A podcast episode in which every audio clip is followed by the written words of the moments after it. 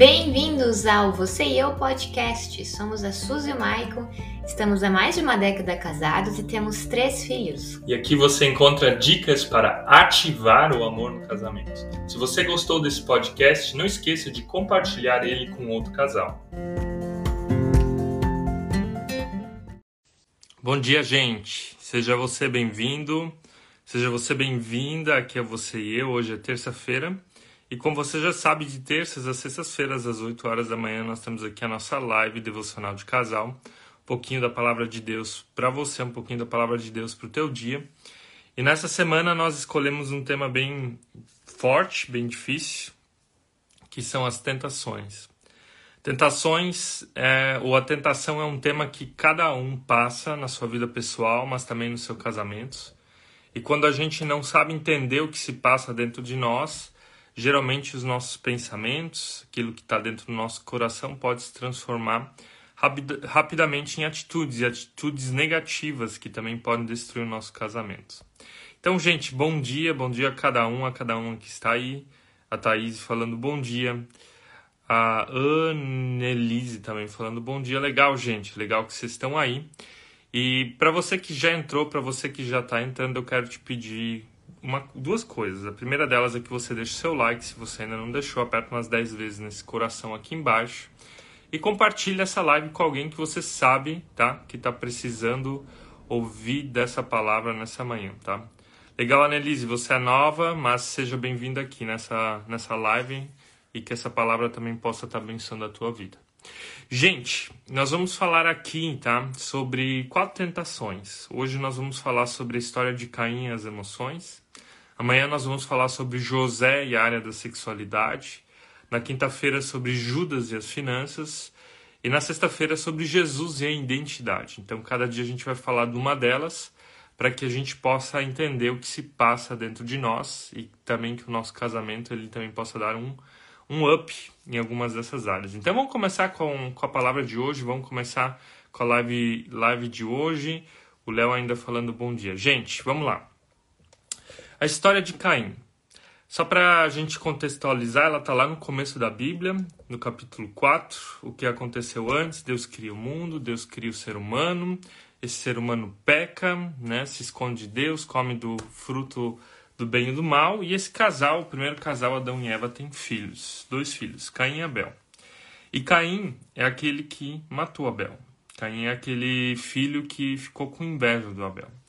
E nessa história a gente pode extrair algumas lições bem importantes para a nossa vida sobre o que se passa dentro do nosso coração. E lembrando que na Bíblia coração é mente, né? o que se passa na nossa mente. Toda vez que você vê a palavra coração lá na Bíblia, entenda que é a sua mente, que é o seu cérebro, seria a forma mais correta de traduzir isso hoje em dia. Então, um, vamos dar uma olhada aqui em quatro versículos que eu quero ler para nós depois a gente vai uh, olhar isso com mais detalhes. Gênesis capítulo 4, versículo 3 até 8 diz assim: O Senhor Deus, com agrado Abel a sua oferta, mas agradou Abel a sua oferta, mas não aceitou Caim a sua oferta. Por isso Caim se enfureceu e o seu rosto se transformou. O Senhor disse a Caim: Por que que você está furioso? Por que se transformou o seu rosto? Se você fizer bem, não será aceito, mas se não fizer, saiba que o pecado que o ameaça a porta, ele deseja conquistá-lo, mas você deve dominá-lo. Disse, porém, Caim a seu irmão Abel: Vamos para o campo. Quando estavam lá, Caim atacou seu irmão Abel e o matou.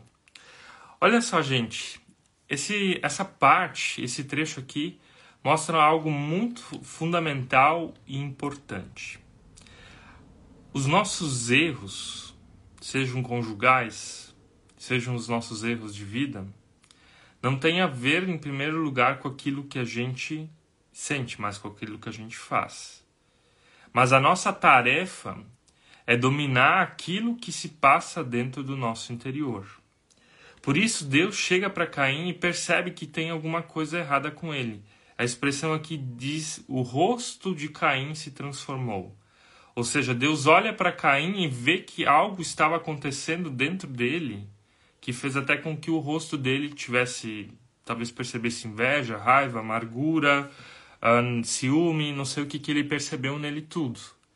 Mas o fundamental é a gente entender que as nossas atitudes negativas, elas derivam do que está dentro de nós. As atitudes negativas, elas são dominadas quando os nossos sentimentos são gerenciados. É uma frase do Martin Lutero que ela é muito boa, ele diz assim: "Eu não posso impedir com que um passarinho sobrevoe a minha cabeça, mas eu posso impedir com que ele faça um ninho sobre ela." De novo. Eu não posso impedir com que um pássaro sobrevoe a minha cabeça, mas eu posso impedir com que esse pássaro faça um ninho sobre ela. E o que, que isso quer dizer? Isso quer dizer que tem pensamentos que eu não posso impedir. Tem sentimentos que eu não posso impedir. Caim não pôde impedir de que ele estava sentindo inveja. Caim não pode impedir com que ele estava talvez amargurado que Deus aceitou a oferta do irmão dele e dele não. Mas Caim poderia impedir uma atitude. Por isso, quando Deus chega para ele, vê que o rosto dele se transformou, ele fala assim, ó: Cuide com o pecado que jaz à porta. O que, que é o pecado que jaz à porta? São os sentimentos que estão dentro dele. Ele não está falando não peque, mas ele está antecedendo, ele está falando de um passo bem antes que leva ao pecado. E aqui ele está dizendo: olha, cuida com aquilo que antecede pecado. E o que, que é pecado aqui? Pecado é ato, tá? Pecado ato. E quando aqui ele fala daquilo que antecede o pecado, é justamente o que estava passando dentro do coração dele. Só que Caim então deixa maquinar, ele maquina, né? Aquilo cresce dentro dele, até que então ele convida o irmão dele para ir ao campo passear e dá uma paulada nele e mata ele. Vocês percebem que tem duas coisas fundamentais nessa para... nesse texto. A primeira delas é o rosto que se transforma, e a segunda delas é o pecado que jaz à porta, ou seja, a porta do pecado que precisa ser dominada. E aqui a gente tem que entender muito bem de que muitas das consequências erradas que a gente toma têm a ver com a falta de gerenciamento emocional. Agora a gente tem que lembrar que o nosso cérebro ele tem sempre dois lados. Né? Ele tem um hemisfério racional e tem um hemisfério emocional. O lado esquerdo é mais responsável pelas, pela razão, o lado direito pela emoção. Nós temos também algo na nossa, no nosso córtex pré-frontal, que é a parte da frente do nosso cérebro, que tem uma cavidade inferior e outra superior.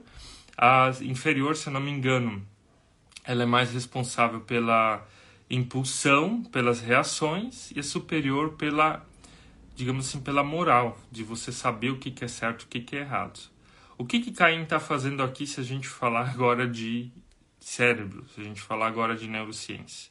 Ele está desativando o lado lógico do cérebro dele, ele está desativando a moral e está sendo levado somente pelos sentimentos e pelas reações do momento. Você percebe o perigo que é isso? Quando a nossa vida ela não é integral, quando nós somos levados somente pelo que nós sentimos, tanto positivo como negativamente, porque os nossos sentimentos eles nos enganam. E agora eu não estou dizendo que sentimentos eles não são importantes, eles existem. Mas cada sentimento a gente também precisa, para ter um equilíbrio dentro disso, eu tenho que sentir e pensar eu tenho que reagir e entender se isso é certo ou errado. Hemisfério direito, esquerdo, cérebro, córtex pré-frontal, cavidade inferior superior. E Caim, ele esquece da cavidade superior do cérebro, ele esquece da parte do hemisfério esquerdo que é responsável pela razão. Então, o nosso cérebro, ele precisa disso. O gerenciamento das emoções acontece com a razão.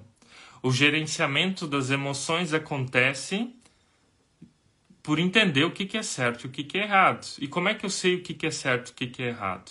Primeiro, nós temos mandamentos que nos apresentam isso, tá? E dentro disso a gente se movimenta e vive. Então, o certo e errado na história do Caim é morte, morte é errado, Deus disse isso não é bom.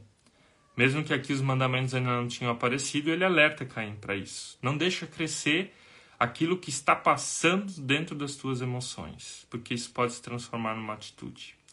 Então, gente, todos os grandes desastres tá? Eu, eu digo assim, assassinatos no casamento são, são, são as mínimas coisas, mas violência verbal, violência doméstica, humilhar o outro, ferir o outro com palavras, atacar o outro, a raiva, a amargura, a crítica, todas essas, essas atitudes que desgastam casamentos, elas não vêm do dia para a noite.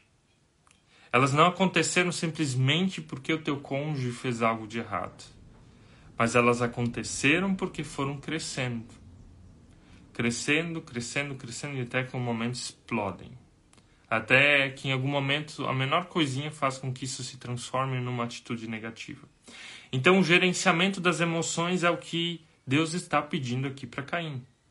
Cuide com o pecado que jaz à porta. Caim, o teu rosto se transformou. Não deixe isso crescer dentro de ti.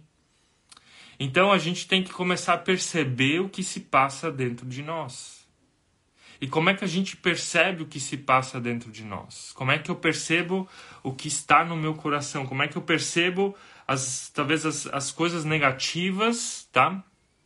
Que estão acontecendo lá, para que isso não se transforme em atitudes.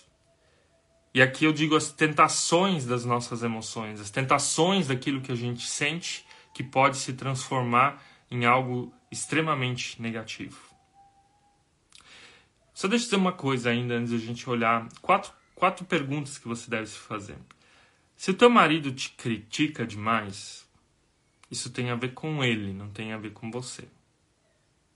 Se você é muito murmurenta, grossa com o teu marido, isso não tem a ver com ele, mas tem a ver com você.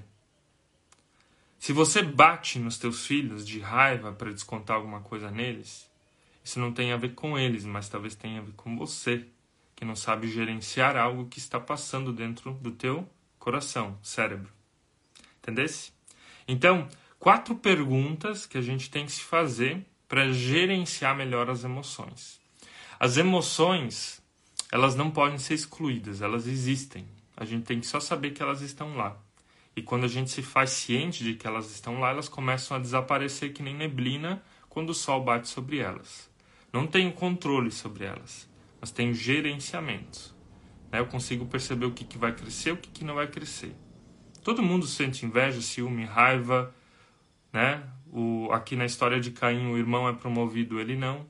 Isso é normal a gente sentir isso. O anormal é deixar com que isso cresça. Aqui vem então a tentação. Isso se transforma em uma atitude negativa. Isso então vale para o casamento. É normal às vezes a gente ter vontade de criticar. É normal às vezes a gente sentir raiva e falar umas poucas e boas da forma errada. É normal a gente ter vontade de, de soltar os cachorros em cima de alguém. Mas o anormal é a gente transformar isso em atitude. Então a gente tem que aprender o que se passa dentro de nós. E às vezes tem mais coisas que precisam ser vistas ainda, né? A questão do passado, entender os modelos familiares que a gente herdou, os traumas que a gente viveu, que a gente transporta para dentro de um novo casamento, de um novo relacionamento. Então, quatro formas de você gerenciar melhor o que se passa dentro do teu coração. E talvez se Caim tivesse feito isso, ele não teria matado seu irmão. Então vamos parar de matar os nossos irmãos, os nossos cônjuges, as pessoas que a gente mais ama, mas olhar para dentro de nós. Porque quando a gente começa a olhar para dentro de nós, a gente põe um freio sobre aquilo que é maldição, a gente põe um freio sobre aquilo que machuca, a gente põe um freio sobre aquilo que é prejudicial sobre o nosso casamento. Gente, se você está gostando dessa live, quero te pedir, deixa o teu like aqui. Aperta algumas vezes, umas 10 vezes nesse botão de curtir se você ainda não apertou. E se você conhece alguém que precisa ouvir a palavra de hoje de manhã, compartilhe essa palavra com essa pessoa. Amém? Então, quatro perguntas que você deve se fazer para identificar o que se passa dentro de ti. Tá? E deixa, deixa, deixa eu enrolar mais um pouquinho, mas é importante. A gente só consegue se colocar no lugar do outro, amar o outro como a nós mesmos, ter empatia de verdade, quando a gente sabe o que se passa dentro de nós. Amor ao próximo genuíno, e agora no, no casamento, na vida, ele, empatia de verdade a gente só tem quando a gente sabe o que se passa dentro de nós. Senão é difícil se colocar no lugar do outro, tá? Raramente você consegue sentir o que, que o outro sente. Primeira pergunta, então: o que eu estou sentindo? Identificar o teu sentimento. O que que eu estou sentindo, tá? É a primeira pergunta que você deve fazer.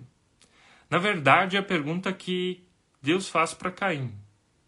Deus olha para Caim, vê o rosto dele transformado e ele fala: Caim, cuidado, estou vendo algo em ti que Caim mesmo não conseguia ver nele. Então, quando a gente para para sentir o que a gente está, para para se perguntar o que a gente está sentindo, a gente desarma a tentação.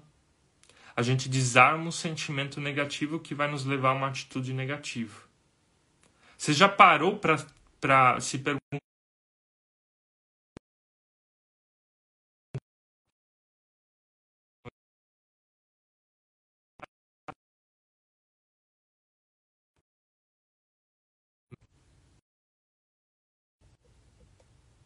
Certo, voltamos. O que, que você está sentindo? O que, que você está sentindo de verdade? Essa é a primeira pergunta. Sabe, às vezes a gente está dentro de casa, tá triste, tá soltando os cachorros em cima do outro, tá se arrastando dentro da nossa casa, não tem energia para fazer as coisas, acha que o nosso cônjuge é a pessoa responsável pela nossa infelicidade, o nosso chefe, os nossos filhos, ou o sogro, ou a sogra, o cunhado. A gente começa a achar responsáveis pela nossa infelicidade, como Caim achava, tá? Como Caim achava que o responsável por Deus não aceitar o sacrifício dele era o irmão Abel, né? Então, a gente às vezes não sabe o que se está passando dentro de nós. Então, a primeira pergunta: você sabe o que se passa? Se faça essa pergunta: o que, que eu realmente estou sentindo quando você está triste? Quando você não tem energia para fazer as coisas? Quando você critica demais? Quando você está amargurado? Quando você sente muita raiva? quando você acha que o responsável pela tua infelicidade é o político que foi eleito, mas quando, e não, não tem nada a ver com você. E esse é um dos maiores problemas que a gente tem. A gente acha que os culpados da nossa infelicidade são os outros. É o irmão, onde o sacrifício é aceito o meu não. Né? É o político XY. É o marido ou a esposa. É o chefe. A gente terceiriza a nossa infelicidade e daí começa a maquinar isso dentro de nós. Se pergunte, justamente nesses momentos onde o teu rosto começa a se transformar, onde você deixa de ser você, onde as emoções começam a tomar conta e o teu hemisfério das emoções, o lado direito, ele domina sobre a tua vida e toda a parte racional deixa de tomar conta. Porque quando você faz essa pergunta, o que eu estou sentindo, o que, que você está fazendo com o teu cérebro? Você está ativando o teu lado racional. O que, que você está fazendo com o teu córtex pré-frontal? Você está parando só de reagir em cima de algo negativo, mas está ativando de novo a parte da moral. O teu cérebro começa a, a dialogar. Então essa é a primeira pergunta. A segunda pergunta é quando eu sinto isso? Então você está sem energia, você se pergunta o que, que eu estou sentindo. Então você percebe que você está com energia, falta de energia, porque não está tomando as rédeas da tua vida na tua mão, não está sendo autorresponsável. E daí você tem que se perguntar quando eu sinto isso? Em que momentos isso vem à tona?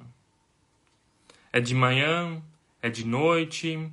É porque eu não durmo direito? É porque alguém me criticou? É porque eu tenho um projeto e não consigo realizar, é porque eu espero algo do meu cônjuge que ele acaba não me dando. Então a gente tem que identificar esses gatilhos emocionais que nos levam à tentação de fazer algo negativo. Primeiro, saber o que a gente sente, e o segundo momento é quando. Vamos olhar para a história de Caim. Quando ele sentiu isso? Ele sentiu isso quando a oferta do irmão foi aceita e a dele não. Então estava relacionado à identidade também.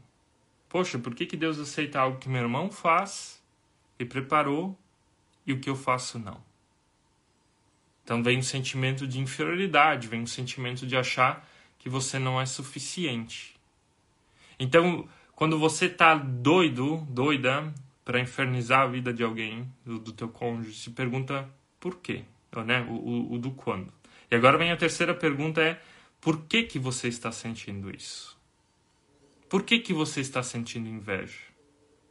Por que que você está sentindo vontade de criticar o teu marido, a tua esposa? Por que que você está com vontade de destruir a vida de alguém emocionalmente? Por que, que você está com vontade de fazer isso?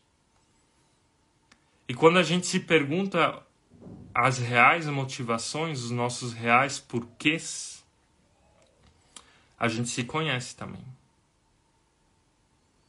Aí eu critico o meu marido ou a minha esposa porque no fundo eu não consigo lidar com os meus sentimentos.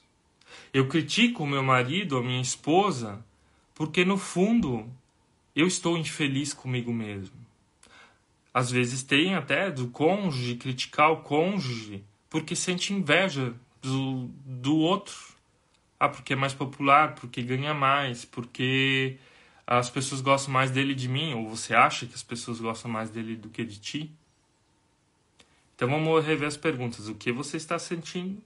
quando você sente isso e por que você sente isso. O do porquê é das perguntas fundamentais, tá? Porque o do porquê a gente vê as nossas motivações. E a gente vê que às vezes a gente não só comete pecado, mas a gente é pecador na nossa essência. E para nossa essência a gente tem um remédio que é Jesus, tá? Jesus ele vem para perdoar nossa essência, não o meu ato de pecado, mas quem você é. Mas sobre essência a gente vai falar na sexta-feira. E o último ponto, e a última pergunta é: você precisa redirecionar, re, re, redirecionar esse sentimento. O que, que é redirecionar? É como lidar com esse sentimento. Então você sabe o que você está sentindo, você sabe quando você sente isso, você sabe do porquê você sente isso, e agora você pega esse sentimento de crítica e redireciona ele não nos filhos, não no, na, no chefe, não em outra pessoa, mas redireciona ele para a cruz. Redireciona ele para o lugar que ele precisa ser redirecionado. Para que esse sentimento ele não te atrapalhe mais, mas para que no lugar dele possa crescer um outro. Eu falei antes, sentimentos eles não têm como ser anulados. Eles estão lá. Então, quando a gente percebe que eles estão lá, a gente percebe quando eles vêm, a gente percebe por que eles vêm, a gente também consegue deixar eles sair de novo. O redirecionar, na verdade, é a parte mais fácil quando a gente consegue responder as outras três perguntas. E as outras são as mais difíceis, é saber o que, que a gente está sentindo, quando e por quê. Mas se você sente muita inveja, vamos pensar aqui na história do Caim, então começa a ser o ator da tua própria vida. Começa a resolver os teus problemas. Aprenda a dizer não. Gerencie melhor teu tempo para que a tua oferta seja aceita. Se você gosta de criticar demais o seu cônjuge, então se pergunte: o que, que na tua história faltou que faz com que você tenha que minimizar os outros? Nós criticamos os outros para que a gente se sinta melhor. E não porque o outro é digno dessa crítica. Raramente a gente critica para outra pessoa melhorar. Normalmente criticamos para nos sentirmos melhor, para encher o nosso tanque de amor, a nossa autoestima e baixar do outro, porque quando o outro está mal, então a gente se sente melhor. Ou se você está muito amargurado, muito ferido, foi rejeitado, então trabalhe essa dor, cure essa dor, Lembrando aquela frase Sartre, Sartre pessoas machucadas machucam, né? pessoas feridas ferem. Então, se você está ferindo a outra pessoa emocionalmente, é porque você está ferido ou ferida emocionalmente. Legal, gente? Vamos rever essas quatro perguntas. Como gerenciar as nossas emoções para não cair em tentação?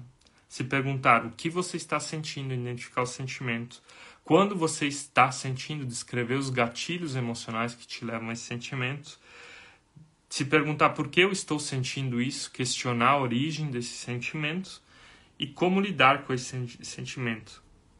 Ou seja, redirecionar ele para um novo lugar, para um novo momento. Amanhã de, amanhã de manhã a gente vai falar então sobre as tentações na área da sexualidade como também está vencendo elas, tá? Você é meu convidado, minha convidada, às 8 horas da manhã para estar aqui. Eu quero abençoar você agora, quero orar por ti, pelo teu dia. Se você tiver ainda alguma dúvida, alguma pergunta, você também pode escrever para a gente lá no direct. Se você gostou dessa live, tira um print e compartilha nos teus stories, nos marque lá, ou vá agora na nossa última postagem Está escrito lá: não existe nenhuma tentação que você não possa suportar. Comenta lá embaixo algo que para ti foi importante. Sim, você também ajuda a divulgar o nosso trabalho. Amém? Vamos orar. Senhor Deus, eu te peço que tu abençoes esses casais aqui presentes, esses homens, essas mulheres, e quero te pedir, Senhor, que tu nos ajude a gerenciar melhor o que se passa dentro de nós. Não deixamos, não deixe com que sejamos assassinos do nosso cônjuge, da nossa esposa, emocionalmente falando. Não deixe com que o Caim dentro de nós cresça, mas nos ajude a gerenciar por meio do Espírito Santo aquilo que se passa dentro de nós. Abençoe cada um, a cada uma, abençoe a vida emocional interior de cada um, de cada uma, para que essa vida emocional seja bênção para dentro do casamento, não maldição. Amém? Gente, quero terminar ainda falando de Gálatas 5:22. Gálatas 5:19 fala dos frutos da carne. E ali está, por exemplo, assassinato, homicídio, adultério e tudo mais que faz parte. Mas os frutos do Espírito Santo são amor, bondade, longanimidade e assim por diante, domínio próprio.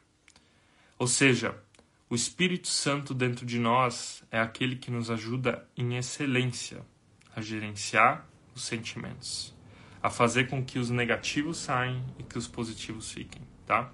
Viva com Deus, que a tua vida interior também vai estar em ordem. Que Deus te abençoe. Renata, que Deus te abençoe também. É, deixa eu ver quem escreveu ainda aqui. Um, Simone também, Deus abençoe vocês aí na casa de vocês, em Cristal. Foi muito legal estar com vocês quando, lá quando nós estivemos por lá. Tá bom? Até amanhã de manhã, então, às 8 horas, com mais um devocional de casal. Até mais.